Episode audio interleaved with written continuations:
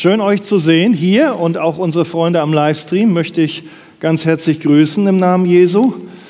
Ja, wir gehen ja durch die ganze Bibel, weil wir hören wollen, was Gott uns sagt.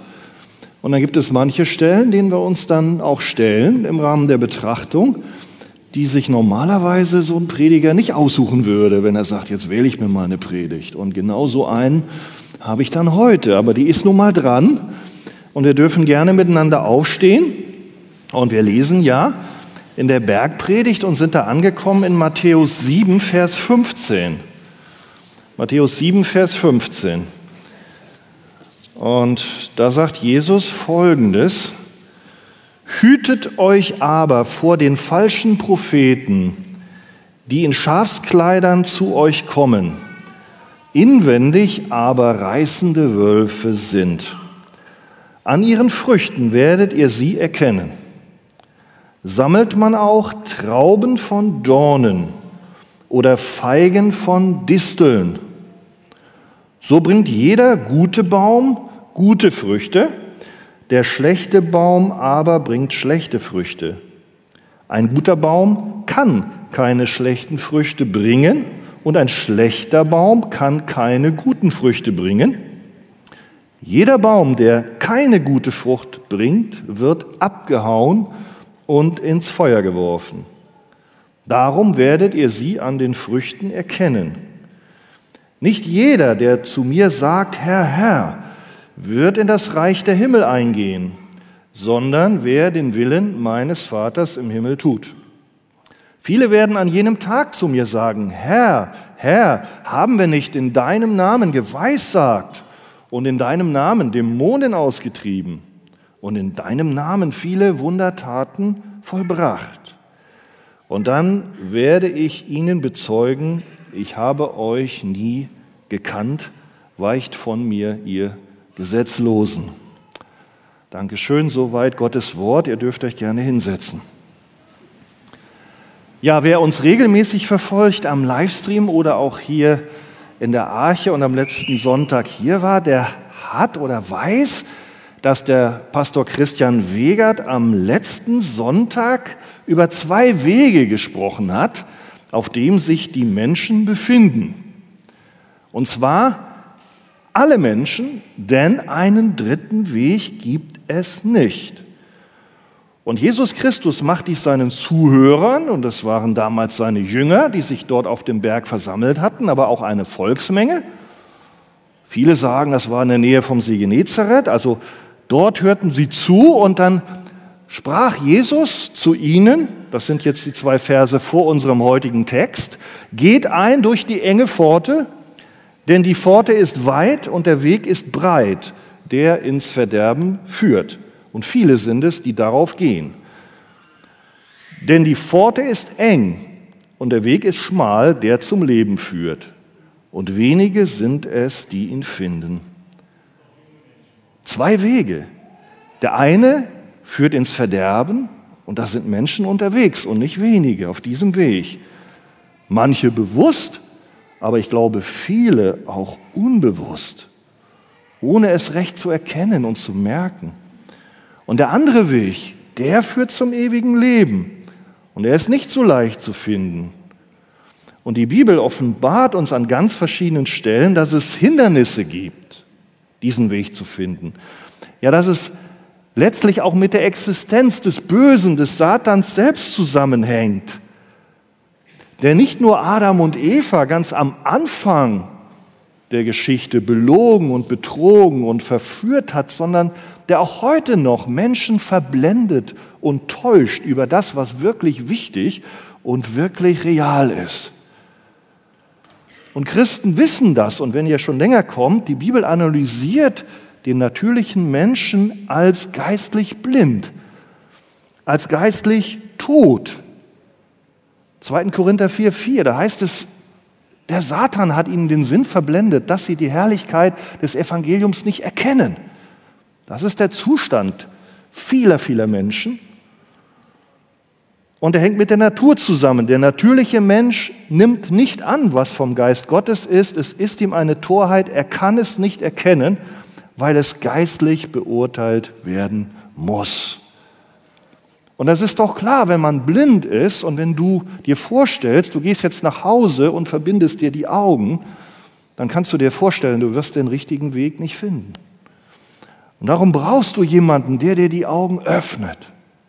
Und das tut Jesus mit seinen Worten und Gott in seiner Bibel, die er uns offenbart hat. Denn Jesus möchte nicht, dass seine Jünger und seine Zuhörer damals wie heute blind bleiben. Möchte nicht, dass sie auf dem falschen Weg bleiben, im Zustand geistlicher Blindheit oder vielleicht auch in einem Zustand einer falschen Sicherheit, einer falschen religiösen Sicherheit. Denn das war damals der Fall.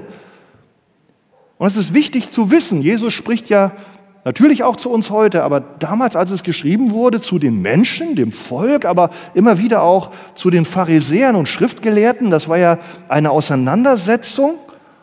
Und die waren voller Selbstbewusstsein. Das könnt ihr sehen, wenn ihr in der Bibel lest.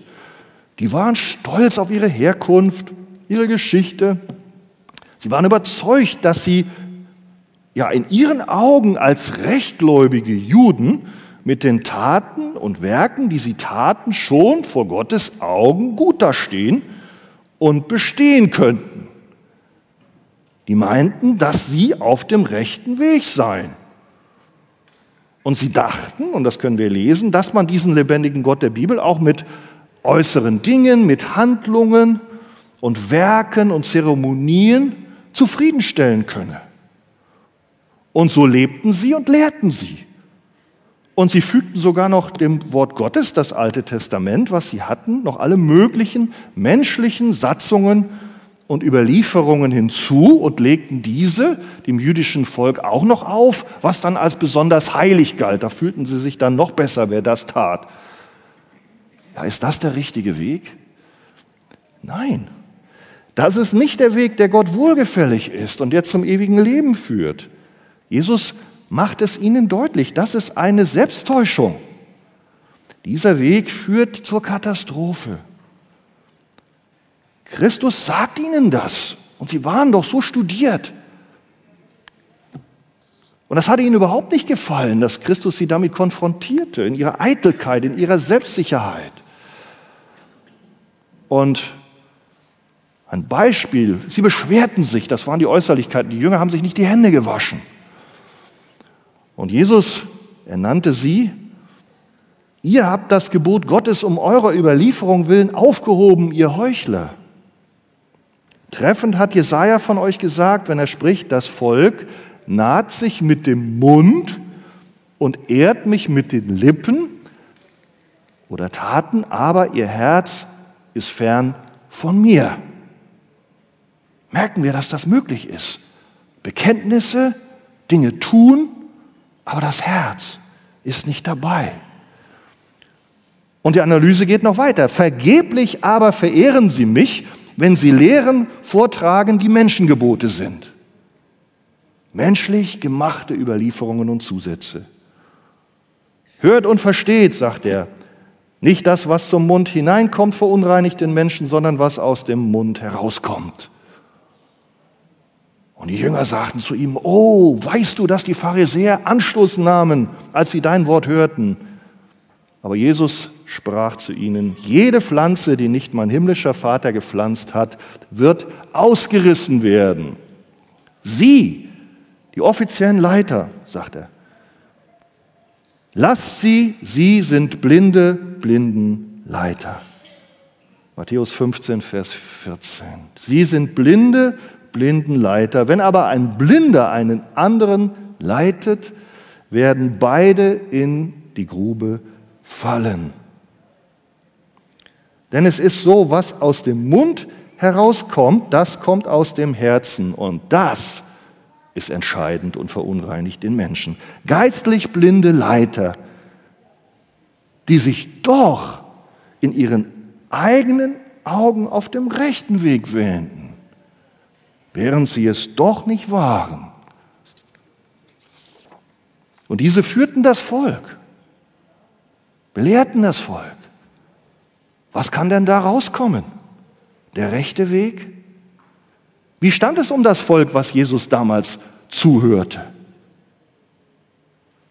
Vielleicht erinnert ihr euch, wer die Bibel kennt, auch die Menge des jüdischen Volkes hatte in großen Teilen die Tiefe ihrer Not und die wahre Bedeutung und das Ziel des Kommens Jesu überhaupt nicht verstanden. Nicht nur die religiösen Führer nicht. Denn als das Volk mal zusammen war und sah das als Jesus, als Zeichen des Messias, 5000 Männer und noch viel mehr Frauen speiste und hatte doch nur fünf Brote und zwei Fische und hinterher noch zwölf Körbe übrig blieben, da waren sie wie elektrisiert. Da wollten sie Jesus folgen. Da wollten sie ihn zum König machen. Sie wollten einen Jesus als Wundertäter, der ihnen Brot gibt, der ihre irdischen Wünsche und Bedürfnisse stillt. Am besten noch, der ein irdisches Reich aufrichtet und die Römer aus dem Land wirft. Aber einen Messias, der die Gestalt eines Knechts annahm, der keine Pracht hatte, der misshandelt wurde, seinen Mund nicht auftat, als er zur Schlachtbank geführt wird. Ein Messias, der mit Leiden vertraut ist und in den Augen der Menschen von Gott geschlagen wie Jesaja ihn ankündigt, durchbohrt um unserer Sünde willen, zerschlagen um unserer Missetat, auf dem die Strafe lag zu unserem Frieden des Volkes, das ihm zuhörte. Und der dadurch die Schulden auf sich nehmen wird, er der Gerechte, der selbst kein Unrecht getan hatte. Einen solchen Jesus, einen solchen Messias, den wollten sie nicht. Den erwarteten sie nicht. Denn sie hatten sich ja, über sich selbst getäuscht, ihre eigene geistliche tiefe Not und Verdorbenheit nicht erkannt.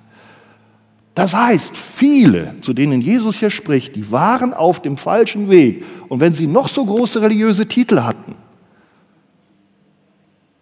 das religiöse Establishment und auch das einfache Volk, das war der Hintergrund, wo Jesus sie aufrief, nicht auf dem breiten Weg zu gehen, sondern auf dem schmalen Weg.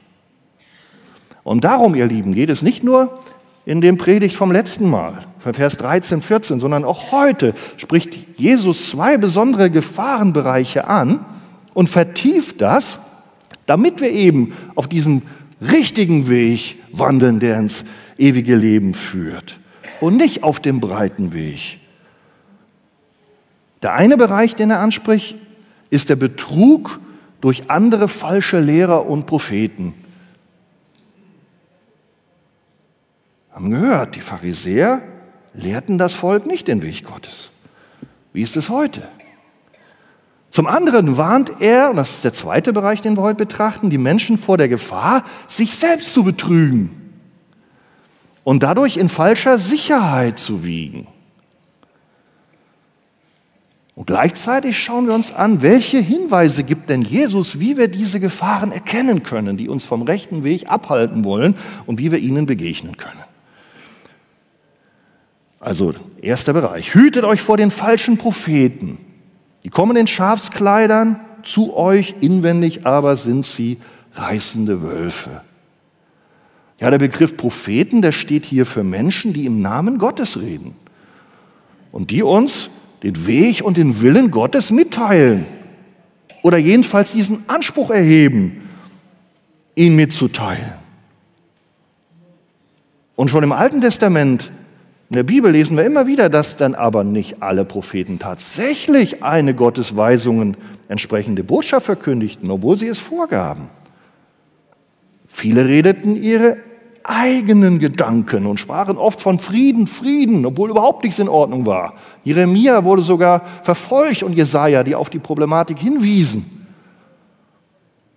Ist das alles alter, kalter Kaffee, wenn man heute die Nöte der Menschheit, die Verdorbenheit anspricht? Was begegnet uns dann? Auch vom religiösen Establishment. Jesus warnt seine Jünger. Das wird auch in Zukunft nicht anders sein. Es wird auch aus euren Kreisen, aus eurer Mitte Menschen geben, die werden in meinem Namen auftreten.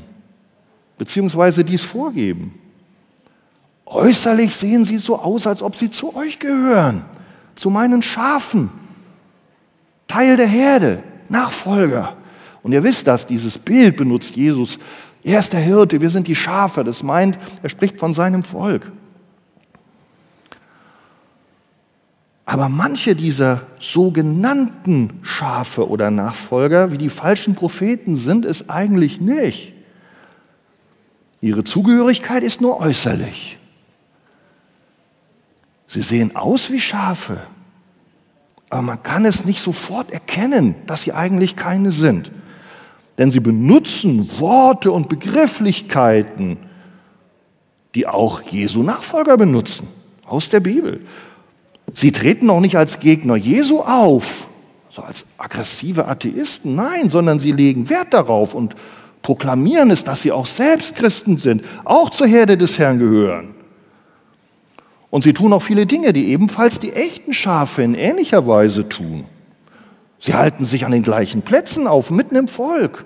Ja, sie treten auch unter den Schafen, ich sag mal den Gläubigen, als Botschafter auf, als Redner, als Gesandte auf Konferenzen und finden selbst Zugang zu Ämtern und Leitungspositionen, wie damals auch zur Zeit Jesu. Aber tief im Innern, in ihrem Kern, verfolgen sie andere Ziele. Stimmen sie nicht mit dem Maßstab und dem Weg überein oder haben ihn nicht verstanden, wie Jesus es beschreibt. Auch das ist nicht neu. Und da das total gefährlich ist, beschreibt Jesus sie als Wölfe. Denn im Ergebnis, wisst ihr, der Wolf ist der ärgste Feind vom Schaf, auch vom echten Schaf. Und er wird es verschlingen. Das ist hier ein Bild, dass wenn man auf diese falschen Propheten hört, ja, man verschlungen wird, man letztlich auf dem falschen Weg landet im Verderben. Das ist eine sehr ernste Warnung, ihr Lieben sehr ernst, die wir nicht einfach ignorieren dürfen. Wie wollen wir nun die falschen Propheten erkennen, um uns zu schützen? Nun, Jesus sagt es uns, er gibt uns Unterscheidungskriterien. Folgendes Prüfkriterium, an ihren Früchten werdet ihr sie erkennen. Sammelt man auch Trauben und Dornen von Dornen, Feigen von Disteln, so bringt jeder gute Baum gute Früchte, der schlechte aber schlechte. Was meint denn nun Früchte? Schauen wir uns mal als Beispiel die Gemeinde und den Brief in Kolosse an. Die hatten auch ein Problem. Ich bin da noch nicht so direkt. Das war ja damals. Was war deren Problem? Das ist der Hintergrund, warum Paulus überhaupt den Brief schreibt. Ja, den Kolosserbrief, den kennt ihr. Aber da gab es ein Problem und das war der Hintergrund. Und Paulus ja, der hat Sorgen, denn die Kolosse hatten einen guten Anfang gemacht. Dafür war er dankbar. Aber nun waren einige Leute in diese Gemeinde da hineingekommen, die brachten neue und ergänzende Lehren, die besonders die Neubekehrten negativ beeinflussten, ja, die sie vom rechten Evangelium wegführten und diese Lehrer, die Neuen, die sagten, dass das Evangelium von Jesus Christus, sein Tod und Rettungswerk auf Golgatha und seine Auferstehung nicht genug und nicht ausreichend seien, sondern um einen höheren geistlichen Stand zu erreichen, was wir ja sollen, brauche es besondere Erkenntnisse und Visionen, die über das hinausgehen, was Jesus geben könne und was bisher auch von den Aposteln verkündigt worden sei. Und dann nannten sie besondere Rituale, zusätzliche Vorschriften, Enthaltsamkeit, jüdische Gesetze. Und dann sagten sie auch, ja, es gibt auch noch andere Geistwesen als Jesus, mit denen wir in Kontakt treten. Das ist gut. Denn Jesus ist nicht der einzige Mittler zu Gott. Und Gott, so wie wir es verstehen, ist er auch nicht. Also er seht verschiedene Punkte, ich möchte erstmal aufhören. Waren diese nach Kolosse gekommenen Propheten falsche oder echte? Was meint ihr? Falsche. Was war der Grund? Warum waren sie falsch? Das war, weil ihr Verständnis von Jesus, ihre Lehre, ihre Theologie falsch war. Das ist eine maßgebliche Frucht, die wir bei der Unterscheidung unbedingt brauchen und auch beachten müssen. Diese Frucht, diese Lehre war nicht gut. Die war falsch, entsprach nicht der Offenbarung des Maßstabs des Evangeliums, des Wortes Gottes. Und genau das war der Grund von Paulus, hier zu warnen und einzuschreiten. Ganz konkret vermittelten diese eingedrungenen Lehrer in der Gemeinde damals eine nur verkürzte und unzulängliche Vorstellung vom Wesen und von der Bedeutung und von der Vorrangstellung und vom Anspruch des Werkes Jesu Christi. Jesus war nicht der Jesus der Bibel. Das war das Problem. Irgendwie kam er vor, aber er stimmte nicht überein. Überall hatten sie Dinge weggelassen und abgeschnitten. Na, vielleicht denkst du, das war aber leicht zu erkennen. Ha, habe ich sofort gewusst, da wäre ich nie auf den Leim gegangen. Altes Problem von damals.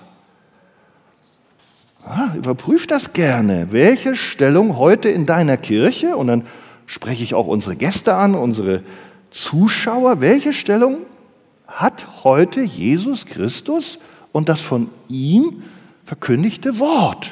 Welchen Stellenwert genießt es? Was verkündigt dein Pfarrer? Und glaubt er auch? Ist Jesus wirklich Gott? Ist er leibhaftig auferstanden? Ist er der einzige Zugang und Mittler zu Gott? Und ist Jesus ausreichend und sein Werk auf Golgatha ein für alle Mal, um uns im Glauben gerecht zu machen und uns in den Himmel zu führen, in die Herrlichkeit? Die gleichen Fragen, ihr Lieben, die damals aktuell waren, hier jetzt gestellt, in deine Situation. Die Heilige Schrift sagt es so, wir haben ja gesagt, das ist der Maßstab, denn es ist ein Gott und ein Mittler zwischen Gott und den Menschen, der Mensch Jesus Christus. 1 Timotheus 2,5. Oder mit einem einzigen Opfer hat er, Christus, für immer die vollkommen gemacht, welche geheiligt werden. Ein Opfer, ein Mittler. Ja, was ist aber dann? Vielleicht warst du gerade im Urlaub mit den vielen tausend Heiligenbildern und Ikonen die wir zum Beispiel in Griechenland oder auch in Russland, überall in den orthodoxen Kirchen und Klöstern vorfinden. Können und sollen diese verstorbenen Menschen als Mittler angerufen werden, damit sie wegen ihrer Verdienste bei Gott Fürsprache für den Bittenden halten? Sollen wir überhaupt Kontakte mit Toten aufnehmen und ihre Geister anrufen? Na, wer die Bibel kennt, der wacht. Nein, die Bibel lehnt das entschieden ab. 5. Mose ist da sehr klar, 5. Mose 18. Es soll niemand unter dir gefunden werden, der, und dann kommt eine Auflistung, Wahrsagerei betreibt, Geisterband, Geister befragt, Hellseher oder jemand, der sich an die Toten wendet. Das ist doch eigentlich klar. Aber wie sieht es aus? Ich weiß nicht, ob dich das betrifft in der Kirche, wo du herkommst. Was ist, wenn wir in diesem Zusammenhang auch an die katholische Kirche denken? Stimmen deren immer noch vertreten oder offiziell gültige Lehren über die Bedeutung und Stellung von Maria und weiterer Heiliger mit diesem Zeugnis der Bibel überein, was ich eben gelesen habe? Oder stimmen sie vielleicht nur mit den menschlichen Überlieferungen, Ergänzungen überein, die man nachfolgend zusätzlich den Menschen auferlegt hat. Überprüf das bitte selbst, wenn es dich betrifft. Und lass auch nicht außer Acht die Bibelstelle, die ich eben gelesen habe, wie Jesus den Pharisäern eigentlich klar macht, dass das nicht gut ist. Wo er sie dafür tadelt. Und er sagt, haben wir auch gelesen, vergeblich verehren sie mich indem sie Menschengebote vortragen. Vergeblich, sagt er. Guckt das gerne nochmal nach. Ihr könnt die Predigt irgendwann downloaden. Matthäus 15, 6 bis 14. Gilt der Maßstab, den Jesus den Pharisäern gesagt hat, auch heute noch? Für deine Kirche? Ah, jetzt guckt er mich an. Oh, wir gehen in eine Freikirche. Mich betrifft das alles nicht. Na, ist das so? Okay, das amerikanische Forbes-Magazin hat die Liste der 20 reichsten Pastoren der Welt veröffentlicht. Mit einem Vermögen von 10 Millionen Dollar bis über einer Milliarde Dollar haben diese Pastoren wahre Imperien geschaffen. Jetzt hört zu, in diesem Ranking ist Afrika, der ärmste Kontinent der Welt, gut vertreten. In der Tat sind sieben nigerianische Pastoren zu nationalen Stars geworden. Während ihre Gläubigen auf eine finanzielle Hilfe oder die Heilung einer unheilbaren Krankheit hofften, die man ihnen versprochen hat, haben sich diese nigerianischen Pastoren ein Vermögen angehäuft. Sie reisen in Privatjets, fahren Luxusautos, besitzen beeindruckende Villen. An der Nummer eins der Liste steht, ich nenne den Namen mal Eric Macedo, Gründer der Universalen Kirche des Reiches Gottes in Brasilien. Mit einem Vermögen von 1,1 Milliarden ist er der reichste Pastor der Welt. Wenn ihr Dienstag Gerhard Janocha fragt, könnt ihr, mal, könnt, könnt ihr ihn mal persönlich fragen, was der so alles lehrt. Aber ihr Lieben, was auf jeden Fall festzustellen ist, ist doch tragisch, mit welchen Methoden, Versprechungen und an bestimmten Bibelstellen angelehnten, aber im Zusammenhang falschen Lehren diese Leute mit ihren Schwerpunkten auf Wohlstand, auf Heilung, auf Gesundheit, ja, den verarmten Massen Afrikas und Südamerikas das Geld aus den Taschen ziehen. Und das geschieht, ja, nennen sie in Freikirchen. Wer nur einigermaßen die Lehre und das Leben Jesu und auch des Apostels Paulus, was uns ja auch als Vorbild gezeigt wird, versteht, der wird merken, dass das ein völlig falscher Weg ist, der im Kern am Evangelium vorbeigeht und damit nichts zu tun hat. Letztes. Vielleicht sagst du, ah, das sind ja nun die extremen Leute, Charismatiker, ich bin ein guter Evangelikaler, damit habe ich nichts zu tun. Das ist nicht unser Problem. Und Afrika und Brasilien sind ja auch weit weg. Was redest du denn da? Gehen wir mal ein bisschen näher. Gehen wir mal nach Deutschland. Gehen wir mal in die evangelikale Szene hier in unserem Land.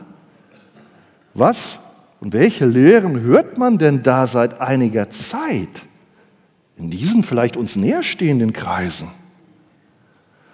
Oder muss man vielleicht umgekehrt fragen, welche elementaren Lehren der Bibel hört man nicht mehr?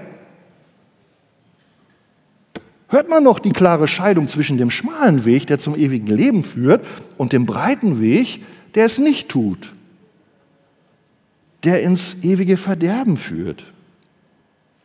Wird diese reale Gefahr der Hölle, des ewigen Verderbens noch geglaubt und thematisiert in der Kirche, wo du hingehst? Jesus warnt eindringlich, er nennt es in unserem Text so. Lesen wir noch Vers 19, 23. Und überall, Matthäus 10, fürchtet euch nicht vor denen, die den Leib töten, aber die Seele nicht töten können, fürchtet vielmehr den, der Leib und Seele verderben kann in der Hölle. Oder auch Matthäus 25, 41, dann wird er sagen zu den der Linken, geht hin von mir, ihr Verfluchten, ins ewige Feuer und sie werden ewige Strafe leiden, die Gerechten aber werden ins ewige Leben eingehen. Das sind klare Aussagen der Bibel. Paulus sagt dasselbe. Ich habe nicht die Zeit darauf einzugehen. In den Hauskreisen, wenn sie denn noch stattfinden, jetzt im Sommer, könnt ihr das gerne studieren. Was ist mit der Lehre der Rechtfertigung allein aus Glauben an Jesus? Die Bibel betont es so, unabhängig von zeitgeistlichen Strömungen hat sich das nicht geändert. Alle haben gesündigt und verfehlen die Herrlichkeit, die sie vor Gott haben sollten. Römer 3. Aber sie werden ohne Verdienst gerechtfertigt durch seine Gnade aufgrund der Erlösung, die in Christus Jesus ist. Und jetzt hört, ihn hat Gott zum Sühnopfer bestimmt das wirksam wird durch den Glauben an sein Blut, um seine Gerechtigkeit zu erweisen. Und er ist gerecht und rechtfertigt den, der aus dem Glauben an Jesus ist. Rechtfertigung allein aus Glauben, weil wir ansonsten total verloren sind. Jesus musste sterben am Kreuz. Er musste sein Blut vergießen. Und es ist nicht nur so, dass uns der Hebräerbrief das nochmal verdeutlicht. Er sagt ja, ohne Blutvergießen geschieht keine Vergebung. Und es war schon damals so bei den Tieropfern, aber dann führt auch Hebräerbrief aus, dass genau dieser Jesus dieses ein für allemal gültige Opfer ist, der sein Blut vergoss. Wird das überhaupt noch geglaubt, ihr Lieben? Ich sage euch, es gibt viele evangelikale Gemeinden, die sich dafür schämen, die das peinlich ist, die das nicht mehr glauben. Dieser Jesus ist ähnlich, wie wir es vorher betrachtet haben bei den Kolossern, ein anderer Jesus geworden. Aber nicht mehr den, über den wir Jahrhunderte ganz klar auch ja, bekannt haben, geglaubt haben. Jesus sagt selber bei, zum Abendmahl, denn das ist mein Blut des neuen Bundes, das für viele vergossen ist. Es ist mir nicht angenehm, ihr Lieben. Ich sagte schon, das Thema mag ich eigentlich wenig. Und gerade wenn man jetzt solche Worte richten muss an Leute aus unseren Kreisen, ist es unangenehm. Aber wenn ich mich an Gottes Wort halte, muss ich alle Pastoren und Prediger mahnen und warnen, die irgendwelche der vorgenannten Kernwahrheiten des biblischen Evangeliums nicht mehr glauben, nicht mehr verkündigen, sondern abschwächen und neu oder uminterpretieren. Ich mag da keine Namen von Einzelpersonen nennen, und du brauchst doch jetzt nicht weiter rumforschen, denn da wirst du nichts Gutes finden. Aber wenn du dich im Kreisen bewegst, die sich Worthaus nennen, oder bist irgendwie attraktiv angezogen von neuer Paulusperspektive, Postmoderne, Postevangelikalismus, emergente Gemeinde etc. Wer Evangelium 21 hört oder auch zum Beispiel bei Ron Kupsch mal auf sein Internet schaut, der kann das sehen, dass da mit großen akademischen Begründungen eigentlich irgendwas dann neu uminterpretiert und erfunden wird, was dann nachher nicht mehr mit dem übereinstimmt, was die Gemeinde Jesus seit Jahrhunderten geglaubt hat. Und aus Zeitgründen nur zwei Sätze. Dr. Markus Till, er ist ein Mitglied des Netzwerks Bibel und Bekenntnis. Und er sagt, ihr Lieben, heutzutage wird alles toleriert. Das ist die Toleranzstrategie. Die sagt er, die hat Einzug gehalten in der evangelikalen Szene.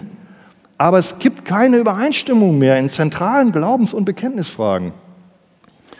Er sagt, auch in den evangelikalen Kreisen gibt es inzwischen keinen Konsens mehr darüber, wer Jesus Christus ist, was er getan und gelehrt hat und worin sein Erlösungswerk bestand. Streitthemen sind unter anderem, es gibt mehrere, die Geburt Jesu durch die Jungfrau Maria und sein stellvertretender Tod für sündige Menschen. Ihr Lieben, ohne diesen stellvertretenden Tod, da wärst du noch in deinen Sünden. Da wärst du auf dem falschen Weg. Wem folgst du? Des Weiteren, da sagt er noch, zweiter Punkt, auch in evangelikalen Kreisen, ja, sieht er einen problematischen Umgang mit der Bibel. Der Offenbarungscharakter der Bibel wird in Frage gestellt. Die Überzeugung, dass die Bibel fehlerfrei ist, sagt er, ist jedoch keinesfalls, und das ist natürlich ein Theologe, keine fundamentalistische Randposition, so wird es oft dargestellt wenn du das noch glaubst, Fundamentalist und, und na, das ist ja nur noch ein kleinerer Teil, sondern bereits in der Heiligen Schrift gut dokumentiert und auch historisch in weiten Teilen der Kirche eine Selbstverständlichkeit gewesen. Die Autorität und Irrtumslosigkeit der Schrift, ihr Lieben, die ist auch voll unter Beschuss, und zwar in unseren Kreisen.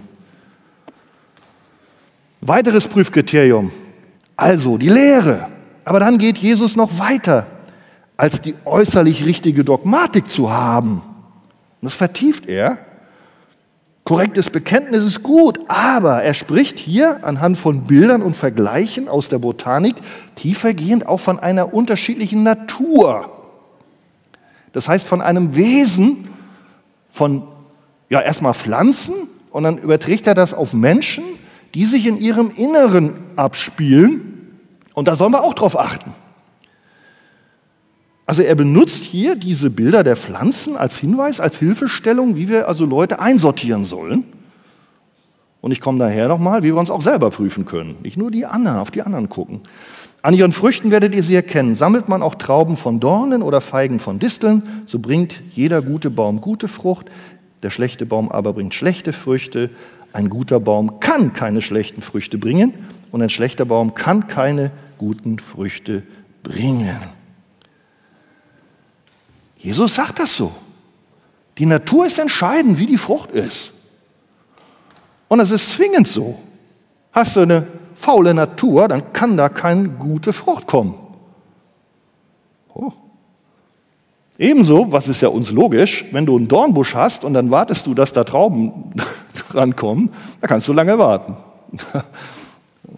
ja, bist du wahrscheinlich eher beim Herrn oder auch nicht, bevor das passiert. Nein. Und auch hier kommt es nicht auf unsere Wertung an, ihr Lieben. Was ist gut und was ist schlecht? Welche Natur ist gut und welche ist schlecht? Und eigentlich, das wissen wir, geht es dem Jesus nicht um Bäume. Welcher Baum ist denn faul und hat eine gute Natur oder wer ist schlecht, den haue ich ab.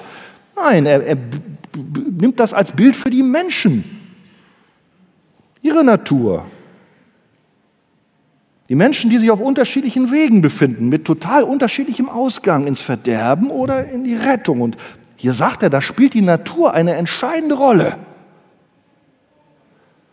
Ja, wie ist denn nun deine Natur als Mensch? Von Geburt. Gut oder nicht gut? Na, der Humanismus sagt gut. Hörst du vielleicht. Der Mensch ist im Kern gut. Nur die Erziehung und das Umfeld ist schuld, wenn er böse Taten begeht. Aber die Bibel enthält eine andere Analyse. Viele Stellen. Eine sag ich mal. Römer 3, 23, alle haben gesündigt, verfehlen die Herrlichkeit, die sie vor Gott haben sollen. Oder auch Römer 5, da wird davon berichtet, dass der natürliche Mensch seit dem Fall Adams nicht gut ist, sondern verdorben ist, von Sünde durchzogen. Von Geburt kommt er damit auf die Welt. Seht ihr bei kleinen Kindern, die sind schon ganz gezielt dabei, dass sie ihrem Bruder was nicht gönnen oder dass sie auch versuchen, die Eltern zu erziehen und nicht umgekehrt. Egoisten. Luther nennt das Erbsünde. Und dass sie verdorben sind und nicht gut waren, das war schon den Pharisäern damals ein Anstoß, haben wir gesehen. Aber wie ist das heute? Und ich sage uns, ihr Lieben, das ist die Realität, aber wenn wir das in der Radikalität und Konsequenz auch heute verkündigen, die totale Verderbtheit des Menschen, Mann, das ist ein Ärgernis. Nicht nur bei den Nichtchristen, da kriegst du natürlich so voll einen ausgekoffert, da musst du aufpassen. Nein, dann auch bei den Christen, die sich selbst als Christen bezeichnen und die auch ja, in christlichen Kreisen, Gemeinden unterwegs sind, auftreten, sogar predigen. Will man das nicht hören? Und deswegen merken wir, da ist ein Problem. Das ist die Analyse. Und ich beziehe das jetzt ausdrücklich, und da kommen wir jetzt auf den letzten Punkt, die Verse 21 bis 23. Ich beziehe das ausdrücklich nicht nur auf diese falschen Propheten. Ja, die haben eine schlechte Natur. Das ist deren Problem. Nein, alle Menschen haben wir ja gehört. Also auch du und ich. Und deswegen müssen wir, wenn es um die zwei Wege geht, das auch auf uns beziehen, auf welchem Weg wir sind. Und das hängt davon ab, auch was wir für eine Natur haben. Denn auch wir offensichtlich können in der Gefahr stehen, nicht nur wie die Pharisäer auf unsere eigene alte Natur zu verlassen und auf unsere eigenen Fähigkeiten. Und wie wir bei den Bäumen gesehen haben, die alte Natur ist schlecht nach Gottes Maßstab. Und die Frucht ist dann nicht Gott wohlgefällig, wenn du so bleibst, wie du bist, nicht die neue Natur hast. Und die Konsequenz ist der falsche Weg. Auch für dich. Jesus sagt, hier an einem Beispiel, nicht jeder, der zu mir sagt, Herr, Herr, das ist äußerliches Bekenntnis, stimmt, wird in das Reich der Himmel eingehen, sondern wer den Willen meines Vaters im Himmel tut, und dann kommt er sogar noch hin, wie viele werden sagen an dem Tag, Herr, haben wir nicht in deinem Namen, sag mal, unter christlicher Überschrift, haben wir nicht geweissagt, Dämonen ausgetrieben, Wundertaten, und ich werde ihm bezeugen, ich habe euch nicht gekannt. Ihr Lieben, die gesamte Bibel und Jesus machen uns deutlich, dass wir uns mit unseren eigenen Fähigkeiten und Bemühungen, und mögen sie noch so christlich sein, nicht in das Reich Gottes durch Werke bringen können. Unser Zustand ist so schlimm, dass jeder Mensch eine neue, von Gott geschenkte, vom Heiligen Geist gezeugte neue Natur braucht. Und das nennt die Bibel Wiedergeburt. Der religiöse Führer Nikodemus kam zu Jesus und Jesus sagt ihm, wahrlich, wahrlich, ich sage dir, wenn jemand nicht von neuem geboren wird, so kann er das Reich Gottes nicht sehen. Mit anderen Worten, dann kommt er nicht auf den schmalen Weg, der zum Himmel führt, kann das Reich Gottes nicht sehen. Und nochmal, vielleicht betrifft es dich oder auch nicht. Das meint nach dem Zeugnis mehr das Thema Wiedergeburt, als dass man ein Baby nach kirchlichem Ritus auf den Namen des dreieinigen Gottes tauft. Oder was man unter Taufe dort verstehen mag und dass man seitdem automatisch wiedergeboren ist, den Heiligen Geist und die neue Natur bekommen hat. Das ist eine Täuschung, ihr Lieben, das meint das nicht. Jesus sagt das deutlich. Rituale hatte der, hatte der genug, der Nikodemus, aber Jesus sagt, was aus dem Fleisch geboren ist, ist Fleisch. Aber was aus dem Geist geboren ist, vom Heiligen Geist, das ist Geist. Wundere dich nicht, dass ich dir gesagt habe, ihr müsst von neuem geboren werden. Und dann geht es weiter, das ist ja Johannes 3, Vers 6 und 7. Und im gleichen Zusammenhang sagt er, und wie Mose in der Wüste erhöht wird, so muss der Sohn des Menschen erhöht werden, damit jeder, der an ihn glaubt, nicht verloren geht, sondern ewiges Leben hat. Ewiges Leben durch den Glauben in Zusammenhang genau im gleichen Abschnitt mit der Wiedergeburt. Wir trennen das oftmals. Ja, Glauben heißt, ich erzähle irgendwas. Nein, Glaube an Jesus und sein Werk, der aus der Verlorenheit zum ewigen Leben uns dann zum schmalen Weg führt, der ist nicht nur ein äußerlicher Glaube aus der alten Natur heraus. Der ist nicht nur ein oberflächlicher Glaube, sondern dieser Glaube ist ein, ein, eine Konsequenz der Neuschöpfung und Veränderung des Herzens. Und das geschieht durch den Heiligen Geist, durch Gott selbst. Unser Zustand, und ich wiederhole mich da, ist so schlecht, dass wir nicht nur einer Verbesserung bedürfen. Aus uns heraus folgen wir jetzt mal Jesus nach. Ich entscheide mich mal intellektuell, Christ zu sein.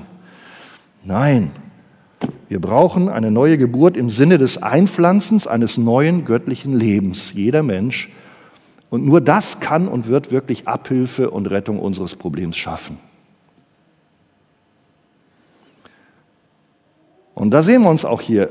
Es gibt Menschen, die alles haben, die gute Werke haben, die Kirchenmitglieder sind, religiöses Studium, äußerlich bekennen, Herr, Herr, dienen in der Kirche vielleicht, Diakonie. Aber das holt sie nicht auf die Seite des engen Weges. Sie mögen vielleicht auch großartige Werke getan haben, Dämonen ausgetrieben, übernatürliche Dienste. Sie mögen beeindruckende religiöse Titel haben. Aber das holt sie nicht auf die Seite des richtigen Weges und ist allein für sich auch kein Beweis, dass diese Person eine Wiedergeburt erlebt hat und eine Herzensumwandlung. Ihr Lieben, Exorzismus, Dämonenaustreibung, das kannten die Pharisäer auch. Das kann man sehen. Matthäus 12, 24 und 27. Lest es nach. Und Jesus hat die als Heuchler und übertünchte Gräber bezeichnet. Äußerlich haben sie was gemacht und innerlich fehlt das Entscheidende. Was war mit Judas? Wow, der war mit den Jüngern unterwegs, der hat auch Dämonen ausgetrieben. War er echt? Nein. Was ist mit den ägyptischen Zauberern, die ebenfalls Wundertaten wirkten, als Mose vor dem Pharao stand? Na, die waren auch nicht auf dem richtigen Weg. Ihr Lieben, unsere Aufgabe ist nicht, Menschen zu beurteilen, das wird Gott tun, aber die Aufgabe des Pastors ist schon darauf aufmerksam zu machen, Menschen zu warnen. Und Gott möge auch gnädig sein, auch den jetzigen Pastoren, die ich da eben erwähnt habe, vielleicht einige der in Brasilien tätigen, die auch voll abfahren auf diese Wundertaten, auf diese Heilungen. Und Jesus wird beurteilen, ob wir sie wirklich im Himmel sehen werden oder ob sie nicht genau unter dieses Beurteil fallen, was wir hier in Matthäus 7, Vers 21 bis 23 tragischerweise sehen. Jesus will uns alle warnen, dass wir nicht in eine Selbsttäuschung verfallen. Und er sagt, nicht alle, die rufen Herr, Herr. Also das Bekenntnis, Jesus ist mein Herr, er ist mein Gott, das ist nicht falsch. Das tun auch diejenigen, die wiedergeboren sind. Aber allein ist dieses Bekenntnis kein Beweis. Zum Schluss. Jesus gibt einen Hinweis, wie wir solche rein äußerlichen Bekenner, die Herr, Herr sagen, von solchen wiedergeborenen Bekennern, die auch Herr sagen, unterscheiden können. Nicht jeder, der zu mir sagt, Herr, Herr, wird in das Reich der Himmel eingehen, sondern wer den Willen meines Vaters im Himmel tut. Was? Wer den Willen meines Vaters im Himmel tut, also kommt es ja doch nicht auf den Glauben an, sondern dass ich in den Himmel komme, sondern von meinen Werken, denkst du vielleicht. Auf den ersten Blick könnte das so aussehen. Es kommt auf, darauf an, dass ich den Willen meines Vaters tue. Was ist denn da mit der Gerechtigkeit allein aus Glauben? Die haltet ihr doch immer hoch hier als Archekirche. Na, ich sag mal, nicht nur als Arche halten wir die Lehre hoch, sondern sie bleibt gültig, sie ist wahr. Überall in der Heiligen Schrift. Und wir haben sie gerade im Johannes 3 gelesen. Da sagt ja Jesus auch, dass wenn wir an ihn glauben, wir das ewige Leben haben. Wer an ihn glaubt, wird nicht gerichtet. Johannes 3,18. Wer aber nicht glaubt, ist schon gerichtet, weil er nicht an den Namen des eingeborenen Sohnes geglaubt hat. Also wer glaubt, sag mal, biblisch glaubt, wird nicht gerichtet. Das bleibt. Das sagt Paulus. Aber jetzt mal, ihr Lieben, echter Glaube, der mit einem vom Heiligen Geist neu eingepflanzten Natur einhergeht und der Heilige Geist jetzt selbst in deinem Herzen wohnt, der ist kein toter Glaube. Der lebt. Wer das Buch von Pastor Wegert liest, ich weiß nicht, wo hast du das immer, mit einem Maulwurf, der durch die Neuschöpfung zu einem Adler wird. Was wird der tun, der Adler? Der wird weiter in der Erde wühlen. Das ist seine Natur. Nee, wenn er eine neue Natur hat, dann natürlich hat er, hat er die Anlage, den Wunsch, den Willen, dass er dem nachjagt, was geschehen ist. Das ist der Beweis der neuen Natur und der kommt ja durch den Glauben. Und Jakobus meinte auch das Gleiche. Er sagt, wenn der Glaube keine Werke hat, dann, dann ist er tot. Dann ist die Frage, hast du überhaupt diesen richtigen Glauben?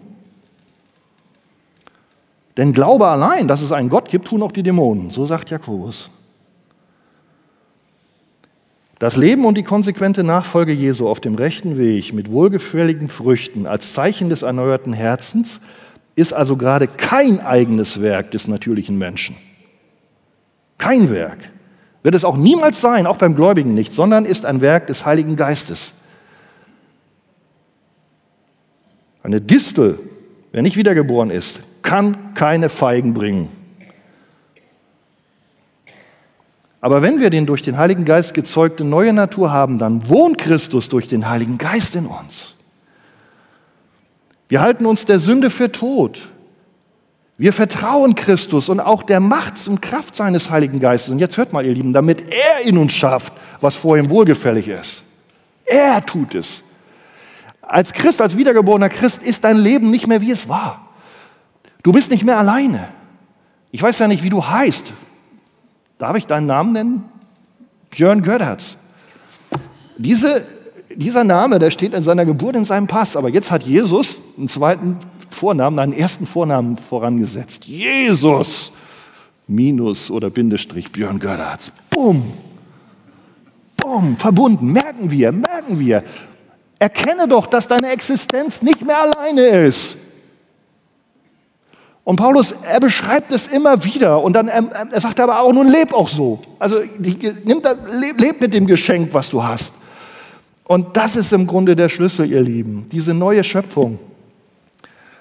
Und dann werden wir auch, ja, durch den Heiligen Geist gesehen, Früchte sehen können. Das ist Gottes Zusage.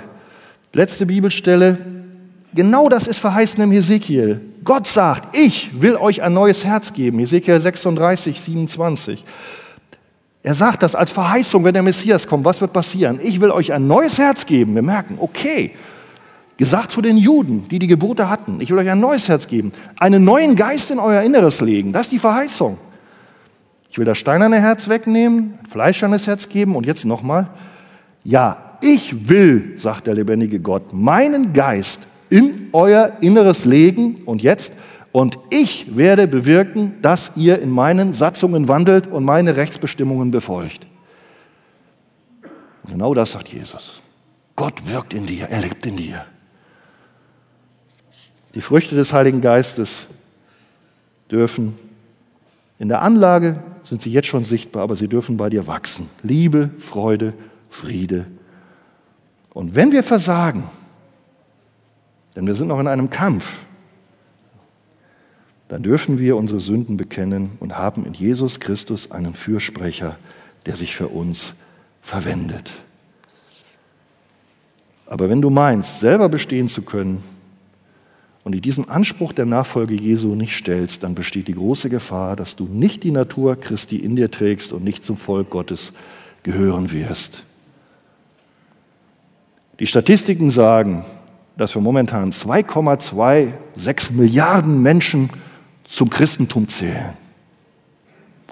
Ihr Lieben, lasst uns gemeinsam beten und dafür arbeiten, dass diese Menschen auch alle wirklich verstehen, wer dieser Jesus Christus wirklich ist und dass sie nach seinem Maßstab den Weg, den schmalen Weg ins ewige Leben zu Gott finden. Halleluja. Amen.